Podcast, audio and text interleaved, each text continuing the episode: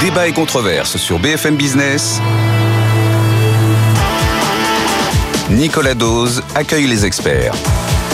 Avec euh, Jérôme Dédéian, associé de tout sur mesfinances.com, président de Bon Partenaire Patrimoine, conseiller en gestion de patrimoine pour tous. Mathieu Plane, directeur adjoint du département analyse et prévision de l'OFCE. Et Jean-Marc Vittori, éditorialiste aux échos. Je vous ai coupé la parole visiblement, Jean-Marc, sur les infos. Je ne sais plus ce que vous vouliez rajouter, allez-y. Non, mais état des finances publiques, donc Ouais. euh, charge d'intérêt. euh, dû à la hausse des taux d'intérêt à long terme, hein, plus 20 milliards sur sur euh, trois ans.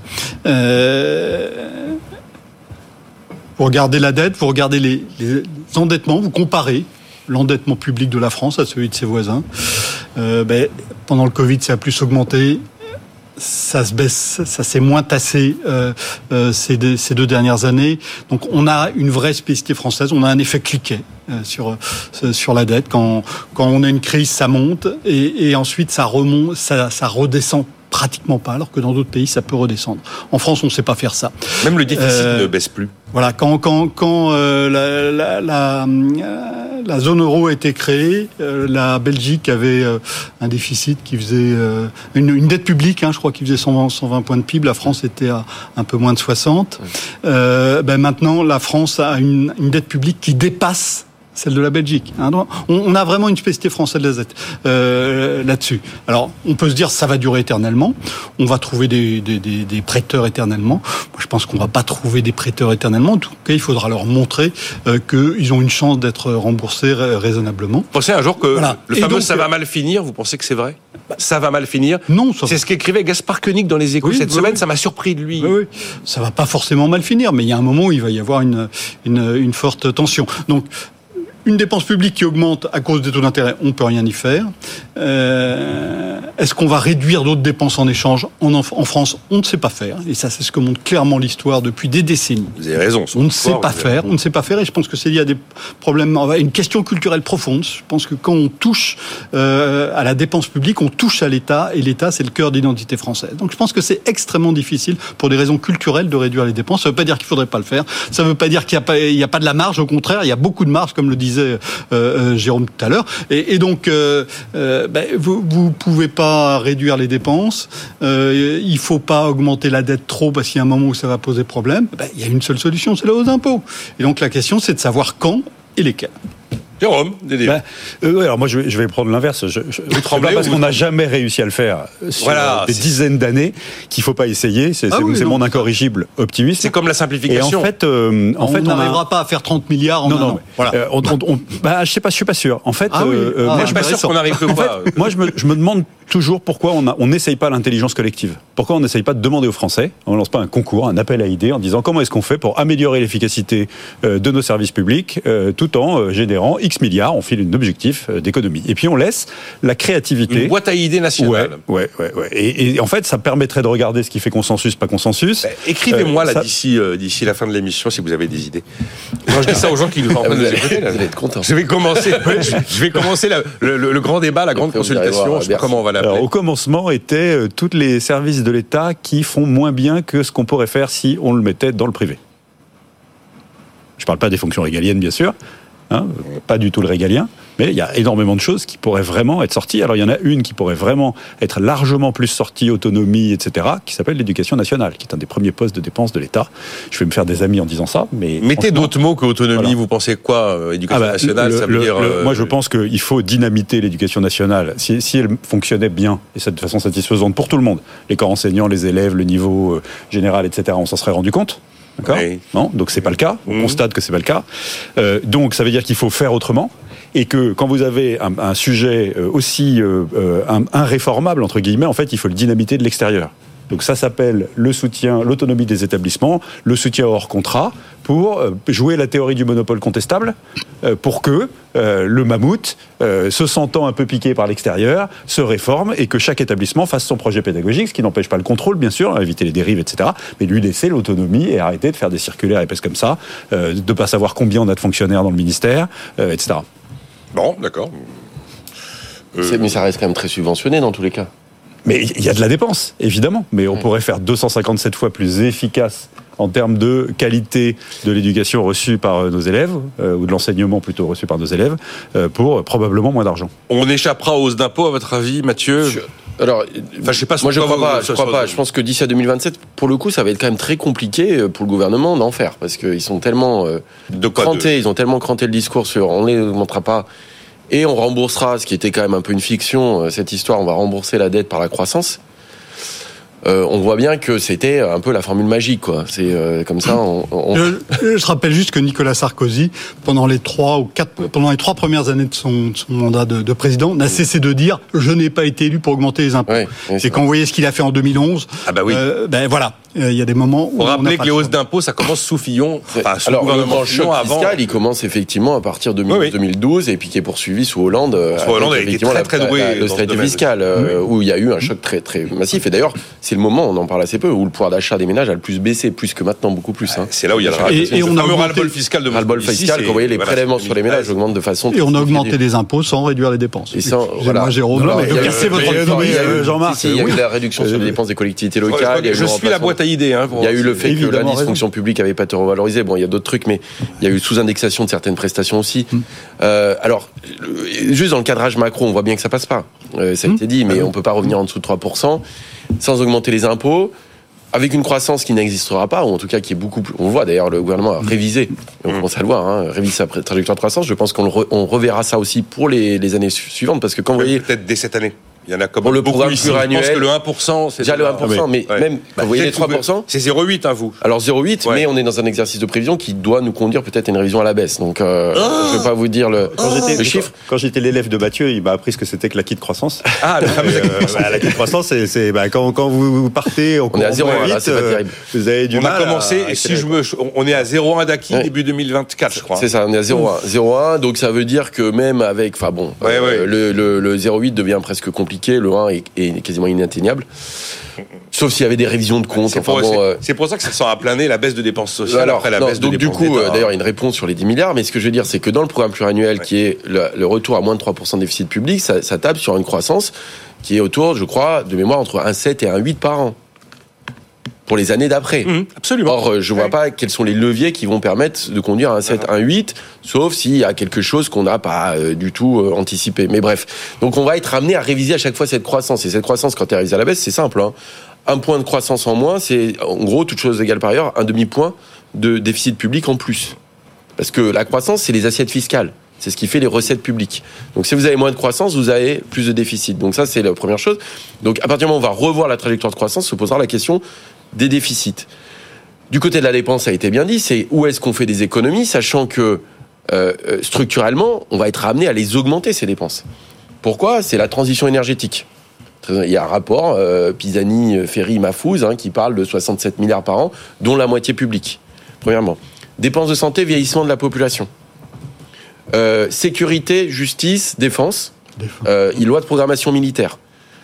Euh, je vois pas comment on passe effectivement à côté du fait d'un moment donné de dire on va devoir trouver des nouvelles ressources fiscales et donc ils vont devoir augmenter les prélèvements. Ok, c'est pas très agréable, c'est pas un très bon signal, mais je vois pas comment on boucle budgétairement, sachant qu'effectivement je- la France commence à être quand même en queue de peloton sur les questions de finances publiques. C'était moins le cas, je trouve, avant. Ça, c'est vrai. Non, non, mais Euh, là aujourd'hui, ça devient une inquiétude. Là on voit que l'économie est stupide. Hein. Non, mais euh, en rem- et, et surtout la remontée des taux euh, pose un certain nombre de questions. Pour le moment, on a quand même une faveur des marchés qui est assez Alors, forte. hein. C'est-à-dire que notre ce qu'on appelle le spread vis-à-vis de l'Allemagne reste assez faible. Euh, mais malgré tout, il va falloir montrer qu'on a une certaine crédibilité. Et je pense aussi pour les investisseurs, ce qui est inquiétant, c'est au-delà de 2027, c'est après 2027, parce qu'il y a une élection en 2027. Et on voit que déjà l'état des finances publiques est pas extraordinaire. Mais si un candidat qui était, on va dire, euh, aux extrêmes hein, euh, l'emportait, on voit que cette question des finances publiques deviendra encore plus importante. Et je suis pas sûr que Oui, les marchés c'est- feraient aussi confiance. On- et dernier on- point. on- oui, Oui, oui, on dernier avance, point. on avance. C'est, non, mais c'est une question de, que Olivier Blanchard a pas mal traité hein, aujourd'hui, c'est qu'on a bénéficié pendant longtemps d'un écart critique qui était positif. C'est-à-dire que la croissance était bien supérieure au taux d'intérêt. Oui. Et que aujourd'hui, cette histoire-là est peut-être terminée. Et que ça change tout en termes de macroéconomie Ah, ça change tout. et en termes de soutenabilité des finances publiques. Si On vous avez un dit, G-R là qui était très positif, devient négatif, alors à ce moment-là, on R, passe c'est dans les une taux, G, c'est la croissance. voilà. Et donc, ça veut dire qu'on passerait dans un effet de boule de neige de la dette. Et donc, c'est pas du tout la même soutenabilité. Et donc, vous devez pas avoir le même ajustement sur les finances publiques. On l'a dit mille fois, Et donc, hein. euh, la cure d'austérité, probablement, est devant nous. Et, Oui. et je crois pas qu'elle sera que par les dépenses. Ça, c'est On, sûr. on a dit souvent que c'était quand même le- le- la zone de bascule où le terme de soutenabilité de la dette devenait un sujet. Je vous donne juste quelques remontées. Alors pour réduire la dette, il faut remplacer Manu par euh, Milley. Bon, voilà. Euh, le bon. Euh, il faut privatiser la SNCF tout de suite. Euh, voilà. Il faut demander à l'IA de simplifier les codes et les lois. La simplification est mise en avant comme une solution d'économie de dépenses, par exemple. Et puis j'en ai sûrement d'autres. voilà. Et ça, c'est utilisé dans un certain nombre de services publics. hein. Le problème, c'est que la dépense publique en France, elle est pratiquement à 50% de la dépense sociale. Et beaucoup de retraite et de santé dedans. Euh, après, vous avez, euh, vous avez la défense. On est à plus de 50% de dépenses sociales. Non, non. On est Ah, à, sur la on est production. à à peu près. 850 milliards de c'est dépenses à peu sociales. près. Et le gros 1300. bloc, c'est la retraite et la santé qui sont euh, mutualisés. Euh, voilà, on a un poids de la défense qui est supérieur au reste parce qu'on a aussi une armée, une arme nucléaire, etc. Et il faut pas se relâcher. Il faut pas se lâcher. Et on a aussi une démographie avec plus de jeunes. Et vous regardez, y compris sur l'éducation nationale, même s'il y a plein de problèmes dans l'éducation nationale, la dépense par élève est pas supérieure à nos voisins. Donc euh, il y, a, il y a plein de choses euh, là-dessus. Donc ça va être très difficile de faire des économies structurelles qui font pas mal. Qui font pas Ah, mais ça c'est clair. On voit bien qu'à chaque fois qu'on touche quelque chose, il y a- il y, a une douleur quelque part. Vous avez Bien vu là. Il n'y a pas de, il y a pas de trésor. C'est l'émotion sur les 900 millions qu'on met sur les d'économies sur l'enseignement supérieur, par exemple. Euh, Sachant que depuis plus de 20 oui. ans, juste un mot, sachant que depuis plus de 20 ans, on pratique le rabot. Ouais. Oui, oui, mais ça. on- Et, et, et donc que ça devient très Non, difficile. mais le temps du plus rabot on a raboté, moins il y a de choses à raboter. On est à l'os à, à plein d'endroits. Oui, on n'a pas, on a exactement. pu passer le rabot. Et en fait, il faut changer de paradigme. Et c'est ça qui est très difficile culturellement. La réalité, c'est qu'on n'est pas euh, délirant en termes de dépenses d'État en France. Non, pas du Ce tout. qui nous différencie des autres pays, c'est la dépense sociale. Social. Il faut travailler 45 heures par semaine et mettre la retraite à 67 ans, me dit cet auditeur. Bon, voilà. C'est comme si c'était fait. Bah oui. Euh, Il faut être élu. Alors, hein, ça nous emmène ça, tout droit à la. Parce Oui, alors vous voulez- bon, allez, on va faire la CADES. Ça nous emmène tout droit à la CADES parce Alors, que on je a- rappelle, je rappelle le, truc. Des députés lancent des auditions. Ils veulent comprendre comment est gérée la dette sociale en France, et ils rendront des conclusions en juin. Moi, je croyais que ces gens en avaient une petite idée, car ils sont censés voter les textes de budget de la Sécu tous les ans. Alors moi j'ai pour ces députés euh, un, un truc à faire assez simple, c'est d'aller sur le site de la CADES qui est très bien fait. Vous avez ce schéma. Je sais pas si on peut le voir là. Ouais. Ça c'est le schéma de comment fonctionne la CADES. Euh, et vous partez de la loi de financement du pro- le projet de loi de financement de la sécurité sociale et puis vous dérivez jusqu'à son fonctionnement, etc. Et en fait on a un exemple typiquement français ici, magnifique, car quand vous lisez le site de la CADES, c'est magnifiquement technocratique. C'est très précis, c'est très bien fait. Mais c'est magnifiquement technocratique puisque ça dit que toute l'action de la CADES est faite pour que sa signature soit respectée par les marchés. Et on se rend compte qu'on a à la CADES des émetteurs de dettes Oui. publiques Oui, oui. qui sont au moins aussi doués que ceux de l'agence France Trésor. Voilà. Mm. C'est- Ah non, non, mais il n'y a pas de problème. Vraiment Oui. remarquable. C'est un- Voilà. Alors, en fait, c'est assez un simple. Le schéma, il est, il est pas compliqué à comprendre. Et alors, je, je- j'ironisais à la création de la CADES il y a, il y a quelques dizaines d'années, euh, 25 ans, 20 ans, 96, 20, je crois. 20 ans, il y a 20 ans, il y a, il y a CADES plus est que ça, créée en 20 ans. 1996 pour Ah ouais. 13 ans. Oui. Voilà, Voilà. c'est ça. Oui. Et elle a été prolongée. Elle devait être bouclée en 2009. On est en Oui, c'est ça. 2024 et personne Je ne songe à la Je boucler. crois On est qu'elle a, été, prochainement. elle a été prolongée jusqu'à 2033. hein. Oui. bah, On est en train de mettre un tas de sable qui va devenir la dune du Pila ou le désert du Sahara sous le tapis, c'est-à-dire que on est en train de financer le déficit lié à nos vacances d'été par une dette long terme. Voilà, c'est comme si je dépensais trop d'argent cette année, moi ménage, et que mon déficit, en fait, je le planquais et je le recyclais en dette long terme. Donc je finance du court terme, le déficit de, de nos prestations sociales, euh, euh, par, par de la dette long terme. C'est ça le principe de la CADES. Elle devait être là pour l'amortir, Oui. hein, c'est-à-dire faire en sorte de euh, d'être une structure de diffusance temporaire hein, euh, qui, qui, qui permettait de C'est le d'évacuer- CDR de la Sécu. voilà, donc on mettait sous le tapis, mais on espérait bien qu'on arrivait à passer l'aspirateur et que petit à petit, on allait faire diminuer le tas de sable qu'on avait planqué euh, et jusqu'à son- sa propre euh, auto-sabordage une fois qu'on était revenu à un excédent primaire euh, de, de nos dépenses euh, sociales. On constate que c'est pas le cas et donc ça fonctionne remarquablement sur le plan euh, technique, hein, Ah oui, oui. euh, puisque Très bien géré. euh, euh, ils- ils- ils- en fait, ils ont, grâce au trésor de guerre qu'ils accumulent, ce qu'ils empruntent, la qualité de la signature et la qualité de leur gestion financière, en fait, ils empruntent moins cher que ce que leur rapporte leur placement. C'est ça qui se passe. Et donc, ils arrivent, vous regardez les chiffres de l'année dernière, ils arrivent à amortir un petit peu de cette dette sociale. Alors, elle a quand même enflé au fil du temps, hein, puisque euh, ils ont ils ont traité depuis leur création jusqu'à 350 milliards à peu près, 340 On milliards. va être à 140 milliards de Et on est à 200 quelque chose. On est à plus de 200. Ouais, on est à plus de 200. ouais. C'est ce que j'ai lu, euh, en tout cas, dans, dans les trucs. Bon, Ah. donc c'est remarquablement fait. C'est probablement géré par des gens qui sont des cadors, qui sont très, de très très bons techniciens, etc. Mais ça n'empêche que c'est un système tout à fait français qui repose sur la confiance que la signature de la CADES vis-à-vis des, des investisseurs étrangers peut euh, recueillir parce qu'elle est garantie par l'État et que ça ne règle pas le problème de fond qui est que nous avons des dépenses sociales en déficit. Ça nous ramène à R&G pour euh, la soutenabilité, et la parce que la signature de la. France, faut pas qu'elle se dégrade. hein. Exactement. En tout cas, Bon. pour nos députés et pour nos auditeurs, Euh. allez voir le petit schéma qui explique comment Ah non, mais je vais aller. C'est très bien Je fait. vais pas aller voir ce matin, mais je, enfin, je l'avais pas vu, mais j'irai regarder. Vous voulez réagir à la CADES, vous Non. On a à peu près tout dit. Euh. Non, c'est un truc délirant, quoi. hein. Oui, oui, ben un truc délirant. On a cantonné la dette sociale en disant on en a pour une bonne dizaine d'années. Ah oui. Euh, voilà, maintenant on va, on fait, va en être à au moins 40 ans et 28 ans on sait qu'on va continuer de remplir à nouveau. Donc on, on- voilà, on a monté un très beau, euh, une, une très belle pompe, très belle euh, usine, une très voilà. belle pompe, une très belle Je usine. me souviens du débat qui avait vu le jour au moment où on pensait peut-être qu'on arriverait à, à y mettre fin. Tout le monde se demandait alors qu'est-ce qu'on va faire de la CRDS qui a été créée justement. Oui, il y a eu tout un débat. Il y a, enfin, il y a eu à plusieurs reprises, il y a eu un débat où on a espéré qu'on allait terminer de, Ouais. de- de- d'éteindre cette Normalement, la de- CRDS s'éteignait aussi. faudrait- la bah dette oui. Sociale et puis qu'on allait pouvoir récupérer cet argent pour financer autre chose, notamment la dépendance. hein. Il y avait Oui, eu un oui. gros espoir Oui, sur la dépendance, puis blouf, tout ça est parti CRDS. en fumée. Et moi, je voudrais rajouter quelque Oui, chose. C'est quand même que la la CADES, elle émet de la dette chaque année. Hein. Oui, elle oui, émet oui, pas mal oui, de dettes.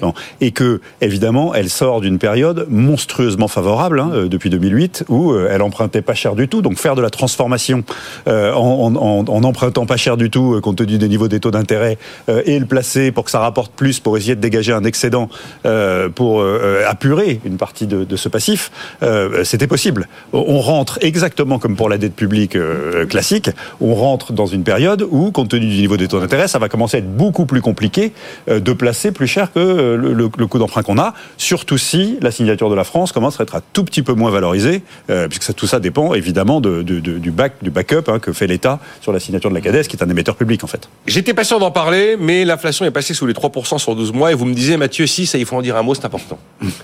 Ah oui, c'est important sur plein, plein, plein de points de vue. Euh, c'est important parce que effectivement, on a quand même un reflux de l'inflation qui est assez euh, assez net. Hein. Ah, c'est net. Euh, on passe en dessous des 3%, donc euh, on, on- ça pose la question de la trajectoire sur l'année 2024. hein, mais a priori, on va revenir quand même assez rapidement autour euh, des 2%.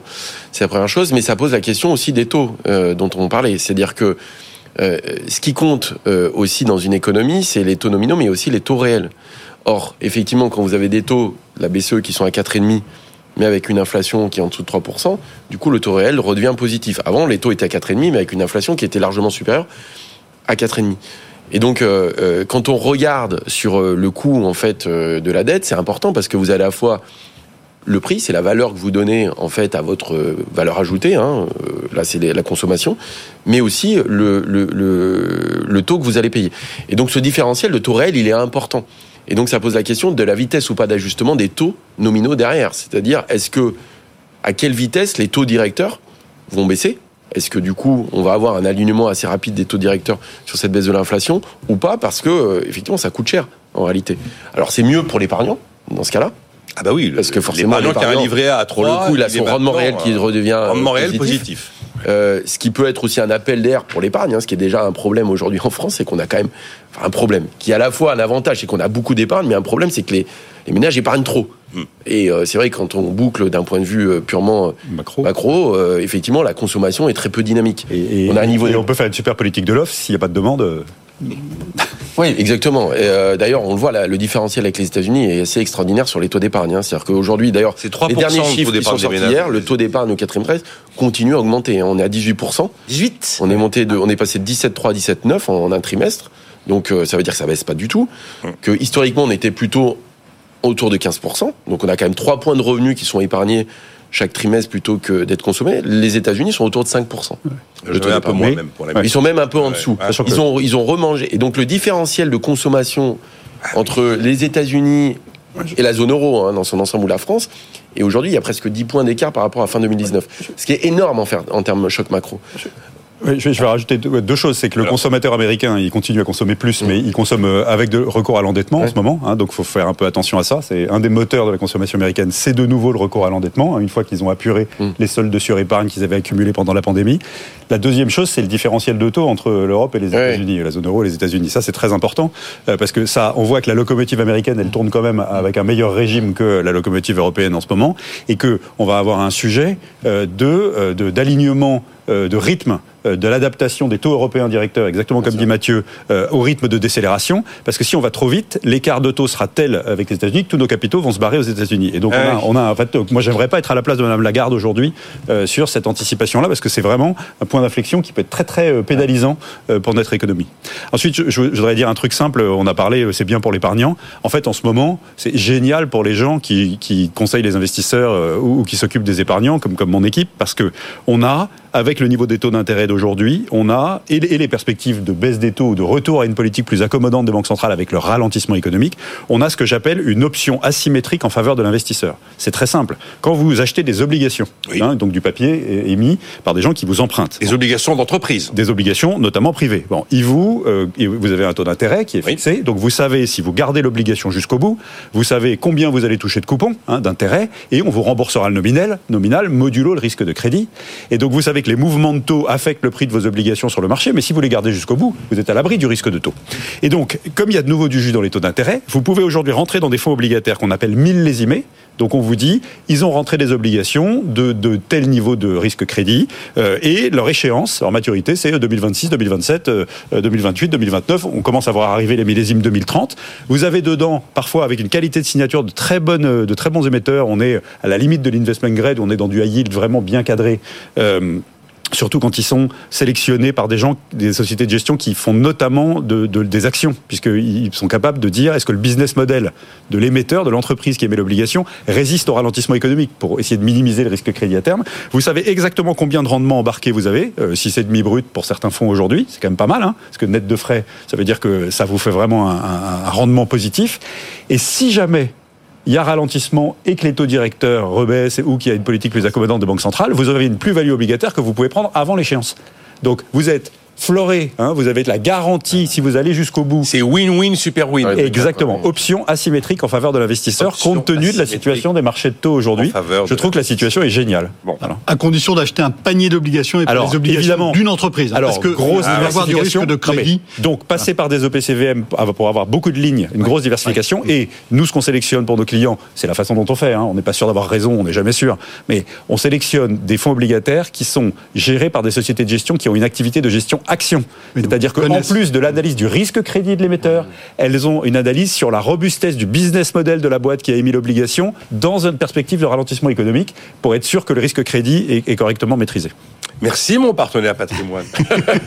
Euh, j'ai bon, oui, c'est- ce qu'il nous reste à faire. en France, on n'a pas de fonds de pension, mais on a la CADES. Bon, bah, oui, bah. Euh, vous vouliez dire un mot des prix immobiliers, Jean-Marc? Vittori Oui, parce qu'on entend beaucoup de, de comparaisons en ce moment sur ce qui s'est passé au moment des subprimes. Ou Bah, sur C'est les notaires INSEE euh, qui ont publié moins euh, 4% oui. dans l'ancien sur un an, inédit depuis 2008-2009. Voilà. Oui, mais en fait, il faut s'inscrire dans une perspective plus longue. Euh, 2008-2009, on avait une baisse, mais c'était reparti ensuite très fort. Je pense qu'on est dans un mouvement long et qu'il faut s'habituer à se mettre dans cette perspective-là. On n'est pas dans, dans, dans la perspective 2008-2009, on est dans la perspective 1990-1992, quand on avait une baisse des prix pendant sept ans, je le rappelle. Et euh, pourquoi? Parce que on avait eu euh, euh, un endettement extrêmement fort, excessif, hein, à, la, fin des années 80, quand on avait la désinflation, donc on avait des taux d'intérêt qui ont, beaucoup baissé, et donc les Français qui se sont endettés massivement. On a eu de la spéculation. Alors là, c'est les promoteurs qui sont retrouvés collés assez dramatiquement, mais on a eu sept ans de baisse des prix de l'immobilier. Je pense qu'on est dans un cycle long et il faut se mettre ça dans la tête. La FNAIM a considéré qu'il y avait encore un potentiel de baisse des prix cette année, entre 6 et 8%. mais, mais, il y a tout, quand même- mais- mais- mais tout le tout le milieu de l'immobilier a intérêt à essayer de m- de, de, de modérer la, toujours comme ça. la crainte. C'est toujours les Et- pros de l'immobilier qui parlent de l'immobilier pour vous dire ça va bien se passer. Au début des années 1990, euh, je regardais les annonces immobilières. Je pensais pouvoir acquérir, je n'avais pas pu le faire à ce moment-là, euh, euh, sur un arrondissement avec un type de surface. J'ai repéré euh, l'inversion du marché. le mois où il s'est produit, en regardant les offres, euh, les offres sur et, et les professionnels l'ont admis 18 mois plus tard. Voilà, juste. Euh, vous lirez Non, mais c'est un ça, sujet euh, important. Ah, mais c'est un sujet, oui, important. oui, c'est un sujet important. Parce que effectivement, ça a des conséquences assez assez assez nettes sur sur la vie des, des ménages, hein, sur le patrimoine, sur pas mal de choses. C'est vrai que euh, il il faut bien avoir en tête la trajectoire des prix de l'immobilier depuis maintenant euh, 25 ans. hein. C'est-à-dire qu'on a Une hausse délirante trois, je par crois, hein, rapport à peu près en à moyenne la hausse des par rapport à l'évolution des revenus. Bah oui. C'est-à-dire que la, la part dans, les patri- dans le- le patrimoine foncier, hein, rapporté au revenu nominal, a beaucoup augmenté. Par contre, on voit quand même un vrai retournement aujourd'hui. On parle de 4%, mais ces 4%, il faudrait les regarder aussi au regard de l'inflation, pour le coup. Oui. Ce qui est en réel, c'est Le beaucoup prix plus. réel de l'immobilier est Et oui, en net et oui, baisse. en net, c'est parce que si vous avez eu 10% de hausse des prix de la conso en- sur le même moment, en réel, ça fait plutôt 15%. Donc là, justement, est quand même loin d'être négligeable. Et je suis d'accord, il n'est pas terminé parce que, au fond, on a vécu une période très très particulière avec des taux zéro qui ont quand même alimenté euh, euh, cette, euh, ces prix de l'immobilier, qui, ont mis- Ah oui, qui mais- ont, qui, ont, qui ont généré énormément de liquidités. Euh, Aujourd'hui, c'est vrai que justement la question de la politique monétaire est assez décisive, mais potentiellement- vous dire que c'est décisif. Si les taux reculaient tout d'un coup relativement fortement, eh ben, vous aurez un, un arrêt de Alors- la baisse des prix. La, la question euh, peut se poser, mais c'est vrai que c'est d'abord est-ce que à quel niveau de taux on atterrit euh, Premièrement. Euh, il y a quand même la question des banques et du financement hein, de, de, de l'immobilier, c'est-à-dire qu'on a des niveaux de dette quand même qui sont assez élevés hein, sur ces questions immobilières, donc la capacité à s'endetter beaucoup plus est quand même euh, plus limitée. Et puis il y a quand même beaucoup de changements dans le, le notamment sur le parc immobilier avec euh, la transition écologique, la rénovation, la sortie des FG il se passe quand même beaucoup de choses. Mais c'est vrai que le prix de l'immobilier aujourd'hui, quand vous êtes acquéreur, et je pense qu'il y a quand même un, un point important, c'est que pendant des années, on a anticipé des hausses de prix en disant la pierre, c'est une valeur refuge. Absolument, vous crantez le fait que ça n'est plus une valeur refuge. Je pense que effectivement, on pourra avoir une dynamique qui soit beaucoup moins positive pour les années à venir, parce que c'était quand même assez autoréalisateur. Hein. On parlait nous de, de bulle robuste, c'est-à-dire que c'est une forme de bulle parce que les fondamentaux montraient pas des prix aussi élevés, mais en fait, l'autoréalisation en fait fait que euh, les gens continuaient à acquérir même à des prix élevés parce qu'ils avaient des apports importants. Sauf que si vous êtes dans un schéma d'anticipation différent et que les gens intègrent le fait que les prix peuvent baisser, alors à ce moment-là, on peut avoir quand même des, des- des choses euh, très différentes. Ce qui, au fond, n'est pas une si mauvaise Oui, chose mais aussi. on se rend compte que l'offre et la demande ne se peinent à se rencontrer. Ce aujourd'hui. monde avec Il des micro-marchés partout. Me- meilleur agent dit s'il faudrait 17% de baisse de prix Oui. pour retrouver le pouvoir d'achat d'avant la reprise il des taux d'intérêt. Et puis, qui permettrait de régénérer des transactions aussi. Parce que le blocage à- de l'immobilier est lié aussi euh, euh, Ah ben, à ces prix qui sont élevés mais et que des chiffres les acquéreurs ne hein. veulent pas accepter Mais- euh, des, mais c'est ce des- qui- des baisses. Mais c'est ce qui va se produire. Et ce quoi donc? Bah, il va se produire un ajustement des prix. C'est une évidence, puisqu'il y aura. Alors, au début, c'est un peu compliqué parce que les gens ont encore le temps euh, de pas vendre, etc. Puis quand ils sont coincés et qu'ils ont besoin de leur argent, euh, bah, le- il finit par y avoir un ajustement de marché, puisque l'offre et l'offre et la demande doivent se rencontrer pour que la transaction ait lieu. Et donc, ça fait baisser les prix, ça va arriver. En tout cas, La dernière fois, la dernière fois, ça a pris 7 ans. Ça a pris 7 Voilà. ans Ouais, mais- Mais, euh, après, il faut se mettre aussi de l'autre côté, c'est-à-dire qu'effectivement, il y a des pertes pour les propriétaires. Alors ça dépend à quel moment ils ont acheté hein, aussi, hein. parce qu'ils peuvent avoir une moindre plus-value, ce qui est quand même pas la même chose qu'une vraie perte. Mais il y a aussi, il faut se mettre du côté des acquéreurs. c'est quand même un problème. On est en dessous des un problème. 9500 le mètre à Paris. Moi, je crois que je sais pas combien d'années on était au-dessus de 10. Ouais. Euh, On a 9% de baisse des prix à Lyon en un an, pratiquement 7% en Ile-de-France. Mais on voit quand même qu'on a des, des éléments, euh, 90 à 110 jours pour euh, vendre un bien contre 30 jours euh, en 2021. oui. On est tombé à 8, 870 000 transactions en 2023. Il y en avait 1 million 100, plus d'un million Ouais, 100 c'est en énorme. 2022. Ouais. Et en fait, tout le monde se dit j'attends que ça aille mieux. Ah ouais, Il a- ça prend 7 ans. euh. Il va y avoir de la casse chez les agents immobiliers. Ah ben ça, ça a déjà commencé. commencé, Ça a Et- déjà commencé. et Chez les avoir- promoteurs, c'est Et, et chez les collectivités locales. les et du boulot pour les experts parce que euh, il va, on va pouvoir faire réévaluer tous les biens immobiliers pour euh, euh, baisser leur assiette à l'IFI. Je sais pas combien on a économisé de milliards d'euros depuis une demi-heure. J'ai- pas réussi à faire le. Tout, tout- tout le monde m'envoie ses idées. hein. Ah ben ça c'est bien. Euh, Vous voyez que ça marcherait, une grande consultation citoyenne, au moins chez ah le bah public. voilà. Sincèrement, quand on vous écoute, on entend chômage, dette, impôts. euh, Vraiment, ça incite pas à épargner. Ça incite pas à dépenser. hein. Ah Bah non, c'est Voilà. clair. Bon, enfin, bah, il faut stop. On me dit dans l'oreille. donc, Faut que j'arrête. Stop, ce qu'il faut. Ce qu'il faut, c'est que la consultation soit au moins dans un premier Bon. temps lancée chez les auditeurs des experts. Allez, euh, ben voilà, ben c'est ce que j'ai fait. Euh, Nico, vous continuez tout le week-end à m'envoyer trucs. Euh, Jérôme Dédéian, Mathieu Plane, Jean-Marc Vittori, rendez-vous lundi 9h.